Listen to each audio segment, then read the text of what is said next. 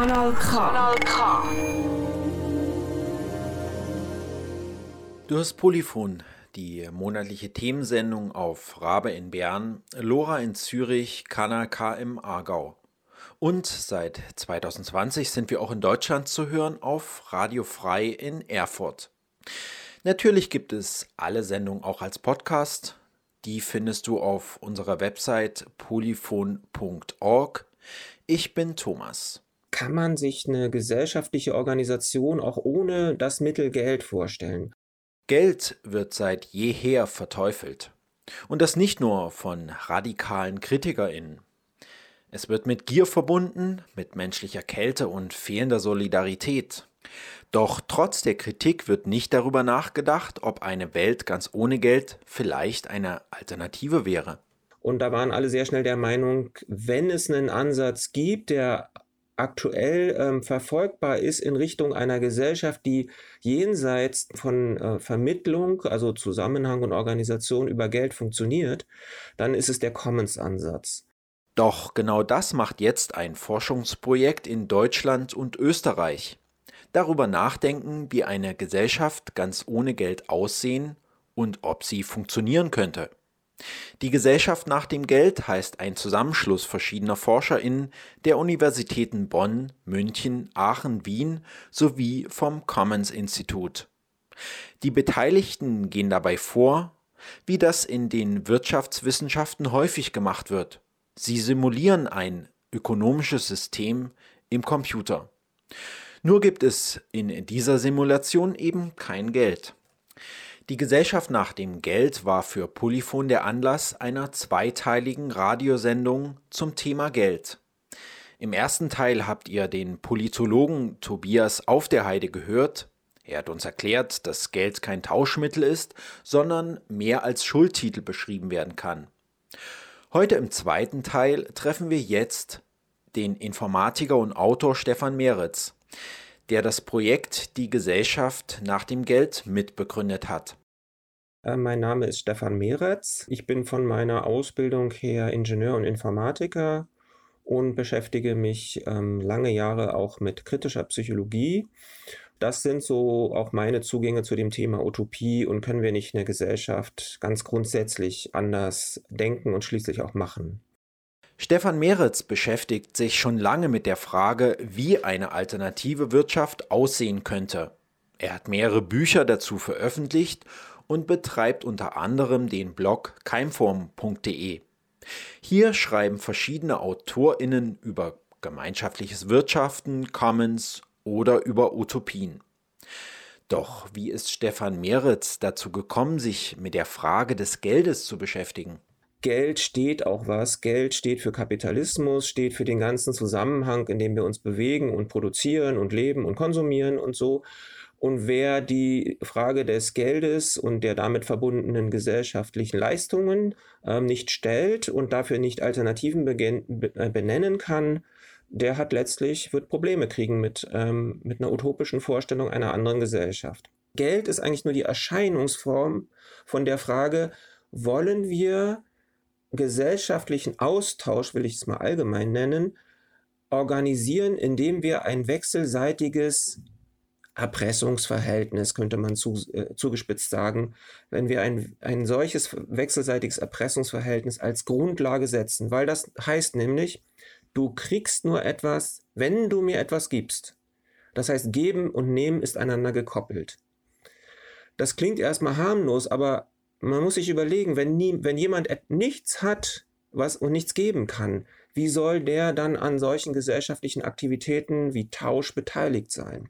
Geld als Erpressungsverhältnis, das sind starke Worte. Geld ist uns so selbstverständlich, dass wir über dessen Existenz wenig nachdenken. Doch Stefan Meretz versucht, genau diese Selbstverständlichkeit zu hinterfragen und die gesellschaftlichen Probleme sichtbar zu machen, die sich daraus ergeben. Ein konkretes Beispiel ist, äh, wenn wir uns überlegen, wie oft uns Menschen äh, begegnen, die äh, von uns einen Euro haben wollen, weil sie keinen Euro haben, weil sie nichts haben. Warum wollen, die, wollen diese Menschen den Euro haben? Weil sie nur mit diesem Euro sich etwas kaufen können, weil sie nur darüber überleben können. Und das ist diese Kopplung von Geben und Nehmen. Wenn ich in den Laden gehe, dann ist sofort die Frage, okay, hier ist ein wunderschönes Produkt, das möchtest du gerne haben, das befriedigt deine Bedürfnisse, kriegst du, kein Problem, ich möchte es dir super gerne geben, aber erst legst du mir Euro auf den Tisch. Und diese Kopplung, dieses Zwangsverhältnis ist der Kern unserer gesamten Wirtschaft. Überall musst du Euro auf den Tisch legen oder andere Währungen und dann kriegst du Güter, die du für deine Bedürfnisbefriedigung und letztlich für deine Existenz brauchst. Doch auch andere Probleme, die wir haben, seien auf Geld zurückzuführen. Stefan Meritz. Das Geld ist abstrakt gesprochen auf sich selber zurückgekoppelt. Das Geld muss sich selber vermehren. Und wenn man das mal so bildhaft ausdrückt, dann sucht sich das Geld jemanden, der es in die Hand nimmt und vermehrt. Das heißt, das ist ein sachlicher Zusammenhang, der sich hinter unserem Rücken vollzieht und der macht uns eine ganze Menge Probleme. Ich möchte nur das eine Problem nennen, was wir gerade aktuell sehen, das ist die Klimakrise. Die Klimakrise kommt unter anderem aus dem endlosen Wachstums- und damit auch Ressourcenverbrauchstrieb des Kapitalismus. Und es sind etliche Probleme mehr, die, glaube ich, auch alle kennen. Das hat mit dem Geld zu tun. Der Wachstumszwang und der Klimawandel seien also auch auf das heutige Geldsystem an sich zurückzuführen. Diese Erkenntnis motivierte ihn dazu, über eine Gesellschaft ganz ohne Geld nachzudenken. 2015 hat sich Stefan mit anderen ForscherInnen dann zusammengetan und den ersten Projektantrag gestellt. Kann man sich eine gesellschaftliche Organisation auch ohne das Mittel Geld vorstellen? Diese Frage wollten wir angehen und ja, sind dann auch schnell dazu gekommen zu sagen, was ist dann aber unsere Grundlage? Wir müssen uns da theoretisch entscheiden.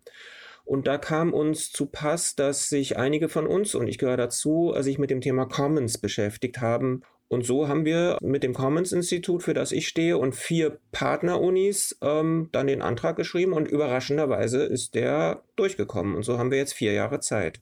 Interessanterweise haben sie den Antrag bei der Volkswagen Stiftung eingereicht. Ja, genau, bei der Stiftung einer der weltweit größten Autohersteller. Volkswagen dürfte doch kein Interesse daran haben, dass Geld abgeschafft wird. Ja, es ist wichtig, Volkswagen als Konzern und die Volkswagen Stiftung auseinanderzuhalten und zu unterscheiden. Es gibt dort interessante Förderprogramme, ähm, wie zum Beispiel das Programm, in dem wir gefördert wurden, das heißt Originalitätsverdacht. Also die fördern tatsächlich Projekte, die unter den gängigen Kriterien niemals gefördert würden. Und dazu gehören wir. Wenn wir jetzt unseren Antrag bei der Deutschen Forschungsgemeinschaft gestellt hätten, dann wären wir evaluiert worden von WirtschaftswissenschaftlerInnen und die hätten nach ihren üblichen Kriterien gesagt, so ein Quatsch, eine Gesellschaft ohne Geld, das kann es doch gar nicht geben. Also es war ein glücklicher Zufall, dass wir aufgeschlossene Kolleginnen und Kollegen in der Volkswagen Stiftung gefunden haben, die gesagt haben, ja, das ist eine spannende Frage und die ist vielleicht auch gar nicht so unrelevant, wenn wir uns die ähm, vergangenen Jahre und die Krisen angucken, die der Kapitalismus ja nun mal produziert. Im ersten Teil des Projekts Die Gesellschaft nach dem Geld haben Stefan Meritz und seine KollegInnen dann erstmal Ideen zusammengetragen, die es bisher schon gibt. Ganz zentral für sie ist dabei die Commons-Theorie. Das wohl bekannteste Beispiel einer Commons ist Wikipedia. Hier gibt es keine klaren Grenzen zwischen ProduzentInnen und KonsumentInnen. Das kann als eine Eigenschaft von Commons bezeichnet werden. Und das Wissen entsteht nicht, um damit Geld zu verdienen, sondern die ganze Wikipedia basiert auf Freiwilligkeit. Wie gestalten wir dieses Verhältnis von denen, die produzieren und denen, die etwas haben wollen? Da tritt nichts dazwischen, sage ich jetzt erstmal, wie im Kapitalismus. Dort tritt der Tausch dazwischen und das Geld dazwischen. In den Commons tritt dazwischen die Absprache, die Kommunikation, die Planung, die Koordination. Das heißt, der Zusammenhang von Produktion und Konsumtion ist anders organisiert in den Commons. Und weil es eben dort kein Geld gibt, kein Markt gibt, kein Tausch gibt, gibt es auch nicht diese ganzen Momente von Verselbstständigung, dass Geld immer mehr Geld werden muss, dass der Markt immer wachsen muss und so weiter und so fort. Sondern alles dies wollen wir wachsen oder nicht wachsen? Wollen wir dieses Bedürfnis befriedigen oder lieber ein anderes zuerst? All das ist gestaltbar und liegt in den Händen der Menschen, die daran teilnehmen. Wikipedia ist ein Beispiel, ist aber ein Sonderbeispiel, weil bei Wikipedia wird ein besonderes Gut produziert und konsumiert, nämlich Information und Wissen. Die Besonderheit ist, dass dieses Wissen, weil digital basiert, sehr leicht mit relativ geringem Aufwand kopiert werden kann. Das ist anders bei ähm, stofflichen Gütern, also zum Beispiel dem berühmten Apfel oder dem Brötchen. Wenn das Brötchen gegessen ist, muss es neu produziert werden. Aber auch für diesen Bereich gibt es Beispiele. Zum Beispiel die solidarische Landwirtschaft, Solavi. Dort ist es so, dass sich dort auch, wie ich eben allgemein beschrieben habe, die Konsumentinnen und die Produzentinnen, also Bäuerinnen und Bäuer, Bauern oder Gartenbauleute, zusammentun und überlegen, was wollen wir haben, wie viel kostet das, was brauchen wir also für ein Budget, wie kriegen wir das Budget zusammen, dann wird produziert und was da rauskommt, wird dann unter den teilnehmenden Konsumentinnen aufgeteilt. Die nehmen dann, was sie brauchen.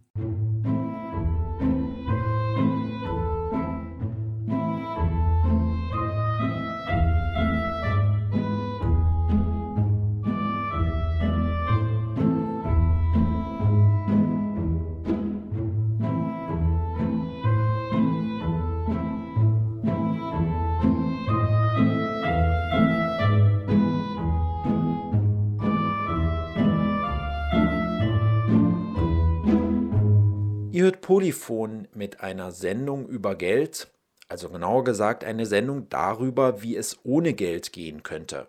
Wir sprechen mit Stefan Meritz, der vom Forschungsprojekt Die Gesellschaft nach dem Geld berichtet. Stefan hat von der solidarischen Landwirtschaft erzählt, der Solavi. Das sei ein Beispiel der Produktion von Lebensmitteln, in der Geld weniger im Mittelpunkt steht. Wie das genau funktioniert, berichtet uns jetzt Maria Jakob, die als Landwirtin auf einem solchen Hof in der Nähe von Bern arbeitet. Solidarische Landwirtschaft heißt eigentlich, eine Gemeinschaft von Menschen trägt einen Hof zusammen. Also sie tragen, sie kaufen nicht einfach ein Produkt, zum Beispiel ein Rüebli oder ein Salat, sondern sie tragen die ganze Produktion auf diesem Hof und alles, was dazugehört und teilen sich nachher die Ernte. Also wir bauen eine große Vielfalt von verschiedenen Gemüsen und Ackerkulturen an und diese Ernte wird sich dann geteilt und das, was die Leute bezahlen Anfang Jahr für ein Jahr verpflichtend, ist eigentlich der Produktionspreis, also der Preis, der, der Betriebsbeitrag, der benötigt wird, damit wir auf dem Hof ähm, produzieren können. Kannst du vielleicht erklären, was der Unterschied ist zu normalen Höfen, die ohne Solavi arbeiten? Der Unterschied ist halt, dass eine Kundin äh, eine normale Kundin ist im klassischen Sinn, also sie geht in den Hofladen oder auf den, an den Marktstand und kauft sich ein Kilo äh, Tomaten und ähm, bei uns ähm, bezahlen die Leute eben Anfang Jahr einen fixen Betrag und sie teilen sich dann alles, was sie was damit erwirtschaftet oder angebaut werden kann auf dem Hof. Und gab es bei euch schon mal so ein Jahr, wo es so richtig schlecht ging, also wo das dann eigentlich eingetreten ist, dass die Käufer und Käuferinnen eigentlich das Risiko mittragen mussten? Es gibt, also letztes Jahr war, war ein sehr schlechtes Kartoffeljahr bei uns. Wir haben aber auch ein Wintervorratsabo, wo man zum Beispiel nur ähm, Kartoffeln einmal monatlich während den Wintermonaten eine größere Portion Kartoffeln haben kann. Und die haben das dann gemerkt. Dann haben halt die die haben viel weniger Kartoffeln bekommen als, als normalerweise. Ja, da war das Risiko dann eindeutig von der konsumierenden Seite getragen, ja. Kannst du uns sagen, was sich für dich geändert hat? Du hast ja früher auch auf Höfen gearbeitet, die nicht nach solidarischer Landwirtschaft arbeiten. Was ist da für ein anderes Verhältnis ähm, auf deinem Hof zwischen Produzenten und Konsumenten? Also das Verhältnis Produzenten und Konsumenten weicht sich ja eigentlich auf einer Solavi, so wie wir sie betreiben, ziemlich auf, dadurch, dass die Leute äh, eher, sage ich jetzt mal, auf der konsumierenden Seite, also die Mitglieder, wir sprechen von Mitgliedern, dass die auch Arbeit kommen müssen. Das macht schon mal einen großen Unterschied aus. Also ich bin als Produzentin nicht einfach alleine auf meinem Hof am Racken den ganzen Tag und am Arbeiten von morgen früh bis abends spät, sondern ich arbeite mit unterschiedlichen Leuten zusammen. Ich habe einen Austausch. Ich weiß, für wen ich meine Sachen produziere. es sind eben nicht meine Sachen, die ich produziere, sondern es sind eigentlich es sind unsere Produkte. Das, das ist ein großer Unterschied und das ermöglicht mir als Landwirtin viel mehr Freiheiten. Ich habe ganz andere Arbeitszeiten als andere Landwirtinnen und Landwirte. Ich habe fünf Wochen Ferien. Ich kann auch mal irgendwie Dinge machen, die nicht in dem Sinn äh, sich rechnen. Ich kann mich viel mehr zum Beispiel der Biodiversität widmen. Wir können Ziegen halten, obwohl es sich eigentlich nicht finanziell lohnt, Ziegen zu halten, einfach nur weil es schön ist, eine Vielfalt äh, von Tieren auch auf dem Hof zu haben und weil das die Mitglieder mittragen, weil es ihnen auch etwas wichtig, also ja, etwas Wichtiges ist für sie.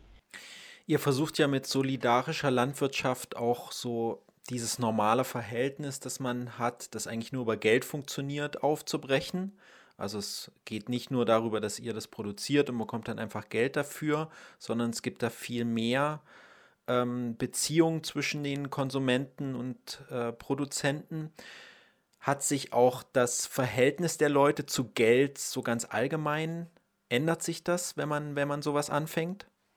Für mich ändert es auf jeden Fall, weil es mir, weil ich viel mehr äh, Möglichkeiten habe, weil ich weiß, dass die Produktion auf unserem Hof getragen ist von einer großen Gemeinschaft und nicht von mir alleine, die rechnen muss und, und, und die das irgendwie reinwirtschaften muss. Also äh, wenn wir finden, eigentlich brauchen wir eine große Kühlzelle, damit, damit ähm, wir das Gemüse wirklich auch gut lagern können, auch im Winter, und die kostet dann irgendwie 50.000 Franken, dann haben wir einfach einen riesen Background von Leuten, die das mittragen und finden, ja, also ich gebe ein Darlehen für 50.000 Franken oder viele kleine Darlehen oder so, damit so etwas möglich wird. Der, der Umgang mit Geld ist anders. Wir haben da sicher viel mehr Spielraum und Freiheiten und ich denke, auf der konsumierenden oder Mitgliederseite ist es schon auch anders, weil die Leute diesen Hof, er ihnen am Herzen liegt, sind sie auch bereit, Preise, also ja, andere Preise zu zahlen oder es wird gar nicht so viel eigentlich über Preise diskutiert, sondern jetzt im Moment, also so im letzten Jahr war es gerade ein Thema, dass wir unsere kostendeckenden Preise etwas erhöhen müssen als bisher eigentlich, weil wir gemerkt haben, dass es einfach ein bisschen mehr noch braucht, um diesen ganzen Hof zu tragen. Und das ist eigentlich für die meisten kein Thema, dass sie das einfach bezahlen, weil sie wollen, dass es so funktioniert und dass der Hof so, so ist, wie er ist. Wie kann ich mir vorstellen, wie da Leute darauf reagieren? Also wie, äh, welche, welche Diskussionen habt ihr da mit Leuten, die bei euch ein Abo haben? Eine Möglichkeit, wo, wo wir wirklich halt so auch über das Budget und so sprechen, das ist die Hauptversammlung einmal im Jahr. Und dort gibt es immer wieder, also ist es sehr unterschiedlich, es kommen halt nie alle, aber es gibt dann sehr kritische Menschen, die ganz, ganz genau wissen wollen, wie wir das rechnen und wie das sich zusammenstellt und so die das aber auch mittragen nachher und es gibt aber auch solche, die finden einfach, hey, ja, mach das so, es sieht, sieht doch gut aus, wir wollen das mittragen. Das ist sehr unterschiedlich. Ich mache ja die Sendung über ein Projekt, was darüber nachdenkt, wie eine Gesellschaft ohne Geld aussehen könnte. Wäre denn die Solavi so ein Weg dahin, zu einer Gesellschaft zu kommen, äh, in der es kein Geld mehr gibt? Siehst du das? Ja, das ist eine spannende Frage. Also wir diskutieren immer mal wieder über unsere Löhne zum Beispiel, wie der Hofgruppe, die, also ja, die Fachkräfte. Äh, wir haben ja Bedarfslöhne und das ist immer so ein Thema, wie gestalten sich die. Ich habe eigentlich auch schon gedacht, eigentlich fände ich es toll, wenn alle Radisli-Mitglieder zusammen gemeinsame Ökonomie hätten. Das wäre dann so ein Schritt weg vom Geld quasi. Ich kann mir schon vorstellen, dass es dass man zum Beispiel dadurch, dass es so eine große Gemeinschaft ist von Leuten, die auch alle ganz unterschiedliche Fähigkeiten haben und unterschiedliche Dinge mitbringen, dass man das einfach als große Gemeinschaft sehen kann, die einfach Können und Wissen tauscht. Wäre schön, wenn das so ginge, auf jeden Fall.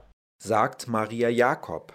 Sie ist Landwirtin bei Radisli, einem solidarischen Landwirtschaftsprojekt in der Nähe von Bern.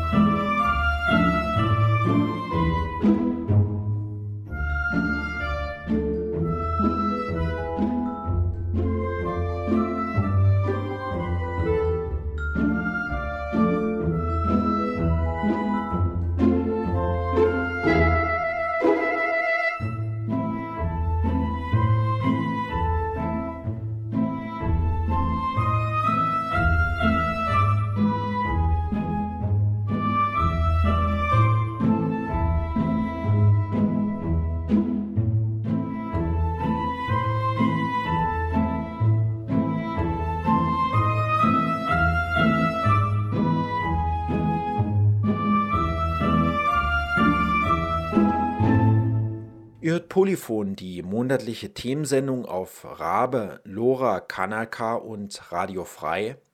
Als Podcast findet ihr uns auf polyphon.org.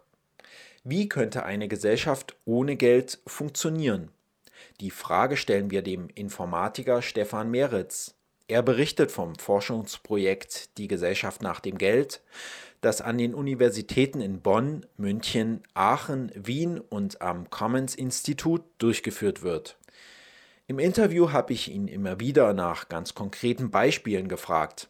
Wie genau sehe denn so eine Zukunft denn aus? Also nicht nur ein begrenztes Projekt wie ein Bauernhof, sondern eine ganze Gesellschaft gänzlich ohne Geld. Doch Stefan bleibt hier sehr zurückhaltend. Aber ich will vorher schon sagen, Beispiele sind mit Vorsicht zu genießen, weil ich kann nicht in die Zukunft gucken, wie so etwas sein kann. Und äh, die Frage, deine Frage zielt ja auf eine zukünftige Gesellschaft ab und nicht etwas, was wir schon hätten. Ich kann also nicht sagen, guckt mal dahin, da gibt's das schon. Was wir haben, sind sogenannte Keimformen. Das heißt, allererste Anfänge, und dazu zählt Wikipedia und solidarische Landwirtschaft und Lastenräder und Architekturprojekte, Open Architecture und Bildungsprojekte und so weiter. Die Frage war jetzt, wie kann man sich das jetzt allgemeiner für die gesamte Gesellschaft vorstellen? Wie vor allen Dingen können wir uns vorstellen, dass wir etwas herstellen und die Nutzerinnen und Nutzer nicht so, wie ich es eben bei der solidarischen Landwirtschaft beschrieben habe, nicht mehr kenne. Weil in der Solavi, das ist ein, ein Mitgliederzusammenhang, kenne ich im Prinzip alle oder kann alle kennenlernen. Das ist ja meistens so groß, dass ich sie nicht alle jetzt namentlich kenne. Aber wenn wir uns äh, zu einer Versammlung treffen, dann können wir einander kennenlernen. Aber in einer Gesellschaft können wir nicht mehr einander kennenlernen, um Dinge abzusprechen. Das heißt, die Frage lautet, wie produziere ich lokal für Menschen global? Die dann die Nutzerinnen sind. Wir müssen also einen Mechanismus in der Gesellschaft haben, wo wir Bedürfnisse sammeln, koordinieren und diese Bedürfnisse an diejenigen ähm, leiten, die diese Produktion organisieren wollen. Da spielt das Internet eine wichtige Rolle. Wir können also auch Bedürfnisse ähm, erfassen über, ähm, also von Orten, ähm, die auf der ganzen Welt verteilt sind. Und wir können sie auch über Kaskaden sammeln. Das heißt, es geht nicht mehr nur darum, dass ich etwas für einen konkreten anderen am Ende der Welt produziere, sondern möglicherweise produziere ich etwas für einen, der ähm, mit diesen Produkten wiederum etwas produziert und so weiter.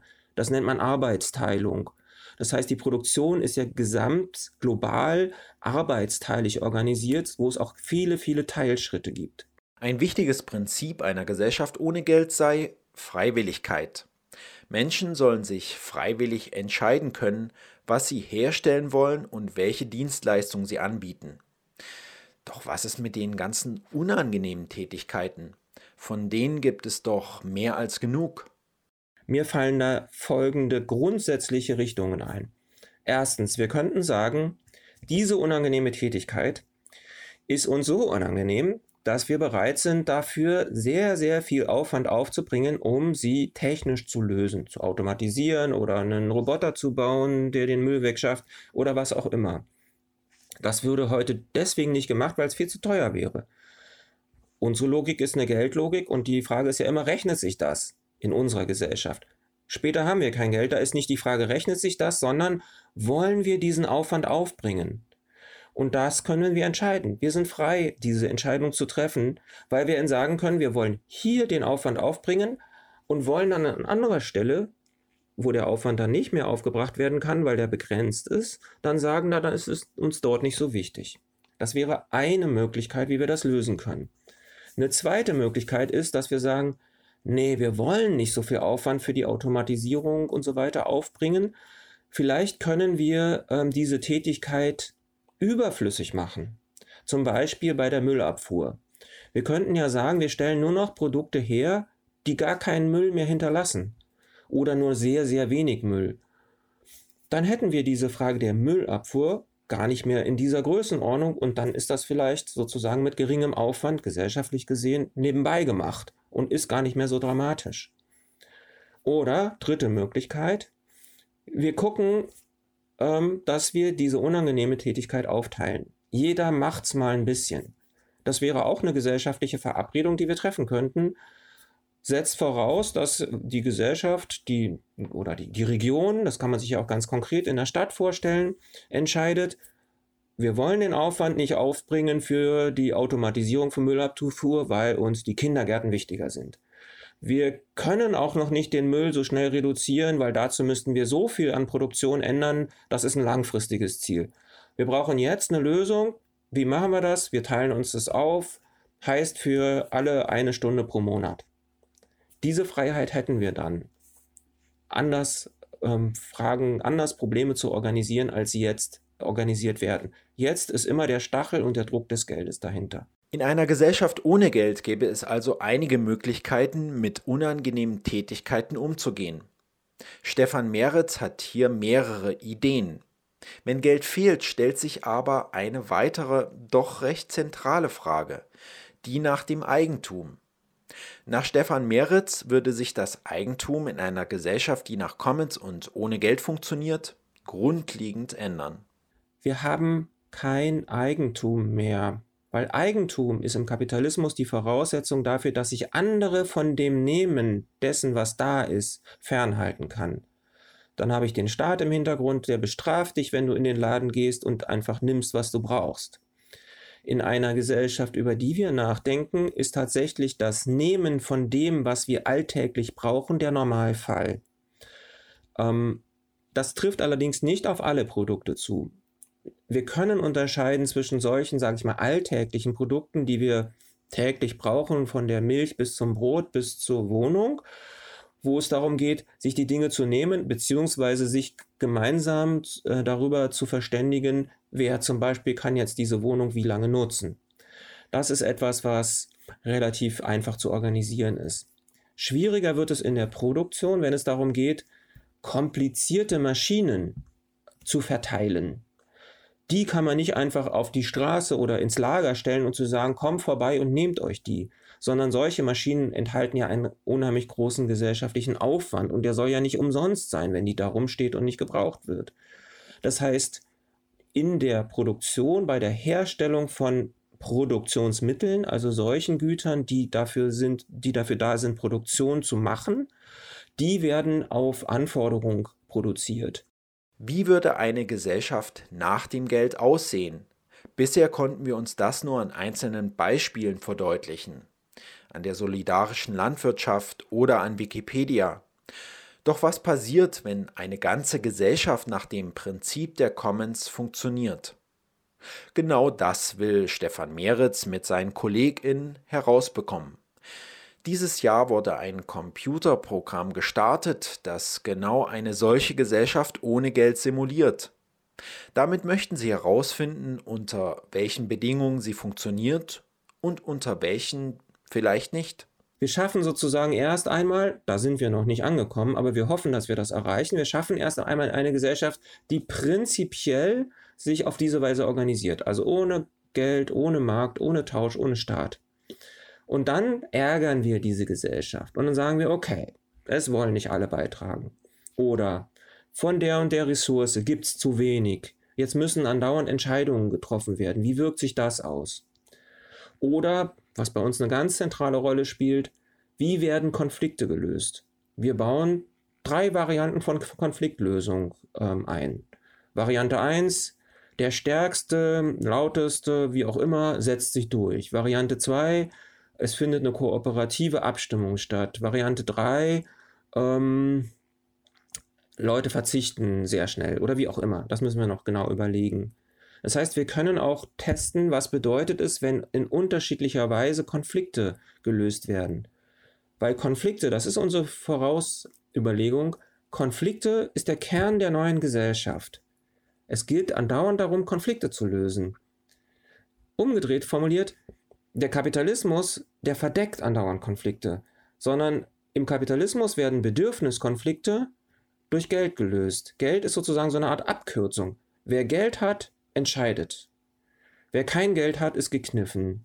Dazwischen ist aber eigentlich ein Konflikt, den tragen die Personen jetzt aber nicht aus, sondern der ist entschieden. Wer Geld hat und den, das Geld auf den Tisch legt, der kriegt's, kriegt, dies, kriegt die Ware.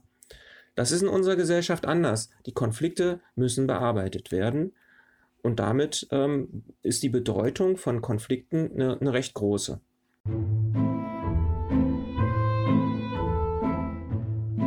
Das war Stefan Meretz. Er ist Informatiker und Autor und Teil des Projekts Die Gesellschaft nach dem Geld. Mehr erfahrt ihr über das Vorhaben auf der Homepage nach-dem-geld.de.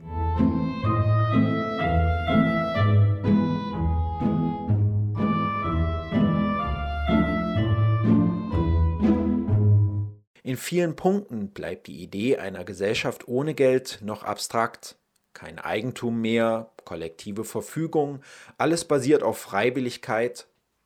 Es bleibt aber schwer, sich das konkrete alltägliche Leben in einer solchen Gesellschaft vorzustellen. Doch Stefan Meritz sprach immer wieder von Keimform, von konkreten, bereits existierenden Beispielen, die in die Richtung einer Gesellschaft ohne Geld zeigen. Und ein solches weiteres Beispiel schauen wir uns jetzt an. Baby Bürkler lebt in einer Gemeinschaft in Kehrsatz bei Bern, die nach einer gemeinsamen Ökonomie funktioniert. Alle Löhne und Ersparnisse der 18 BewohnerInnen fließen auf einem Konto zusammen.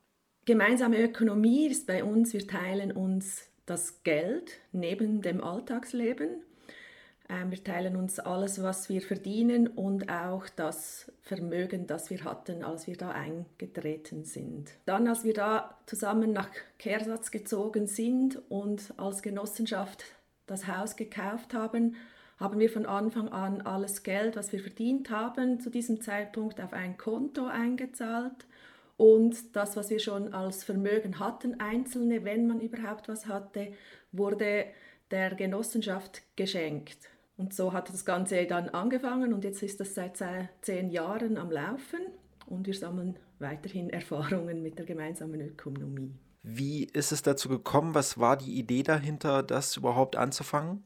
Ich glaube, die Ideen der einzelnen Menschen bei uns sind auch ein bisschen unterschiedlich. Ich kann von mir sagen, es ist dazu gekommen, ich habe schon vor 20 Jahren damit angefangen, mich mit dieser gemeinsamen Ökonomie auseinanderzusetzen, vor allem über das Kommunebuch das es gibt, das aus Deutschland ist.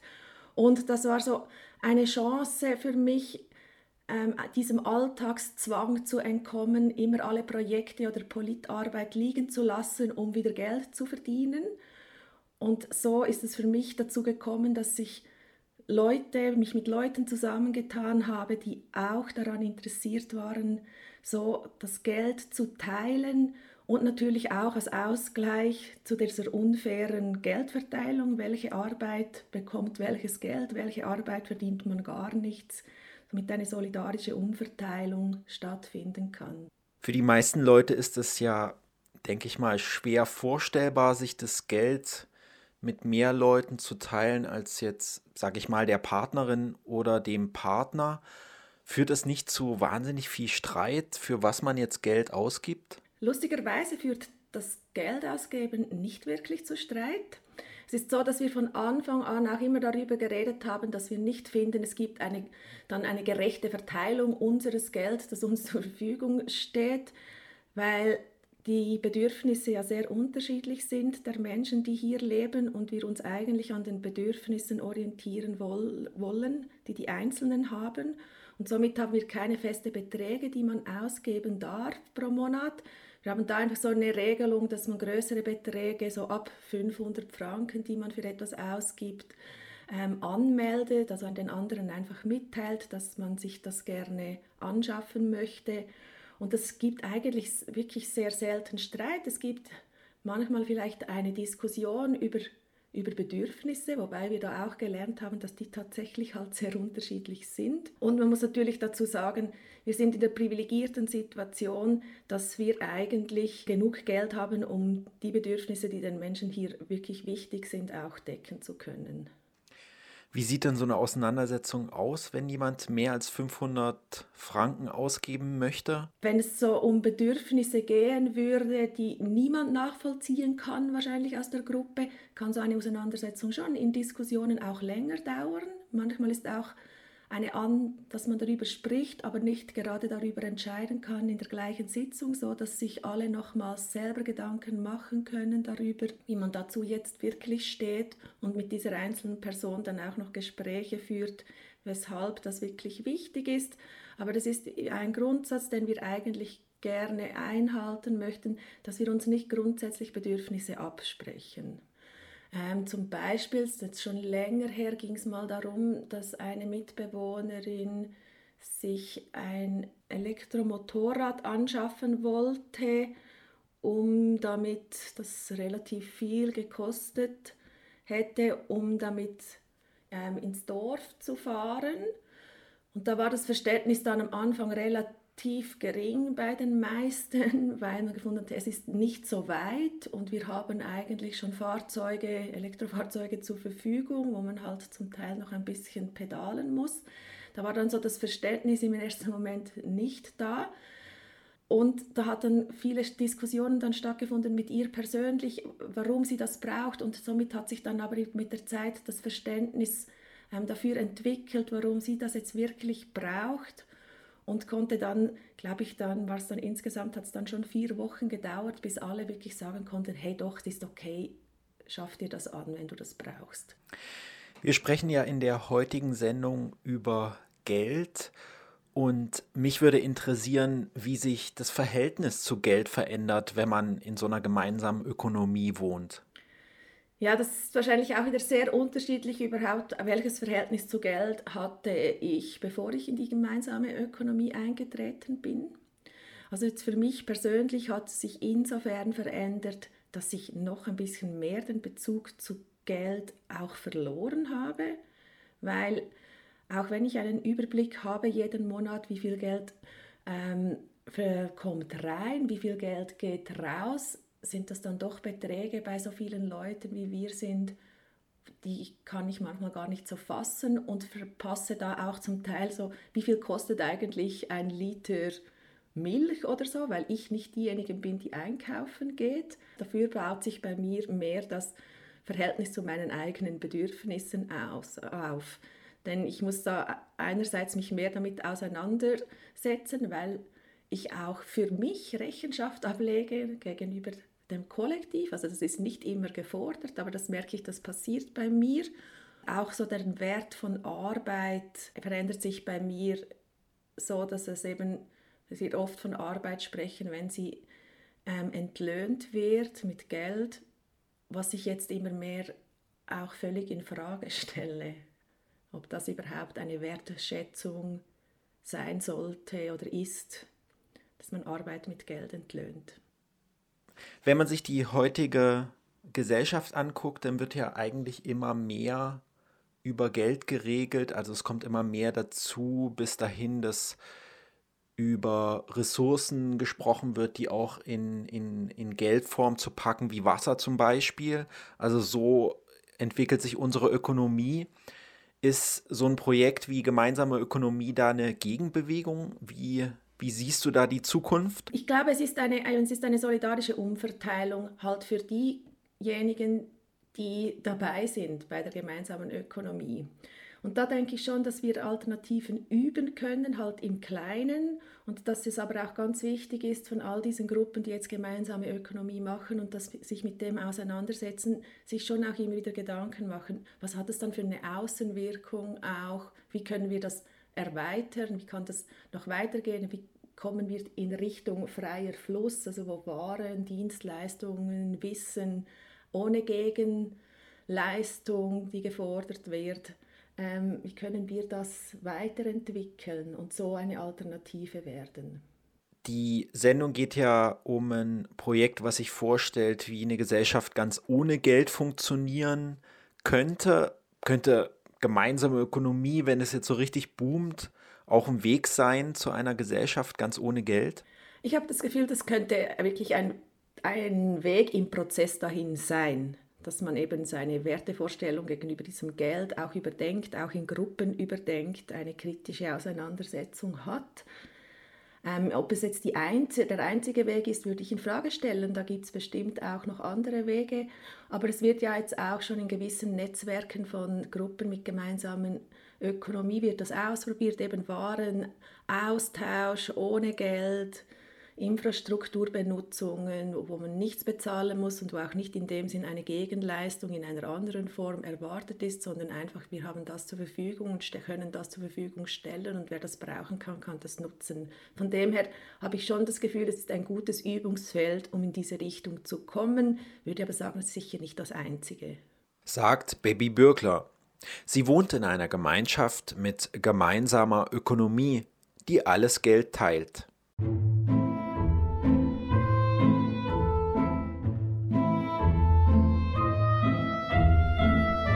Das war das heutige Polyphon über die Möglichkeit einer Gesellschaft ohne Geld. Zu dieser Sendung gibt es auch einen ersten Teil, in der wir gefragt haben, was Geld eigentlich ist. Diese sowie auch alle anderen Sendungen könnt ihr auf polyphon.org nachhören. Dort findet ihr auch weitere Informationen zu unseren Interviewpartnerinnen sowie den Link zum Forschungsprojekt Die Gesellschaft nach dem Geld. Am Mikrofon verabschiedet sich Thomas Brückmann. Uns hört ihr in vier Wochen wieder. Bis dann, macht's gut.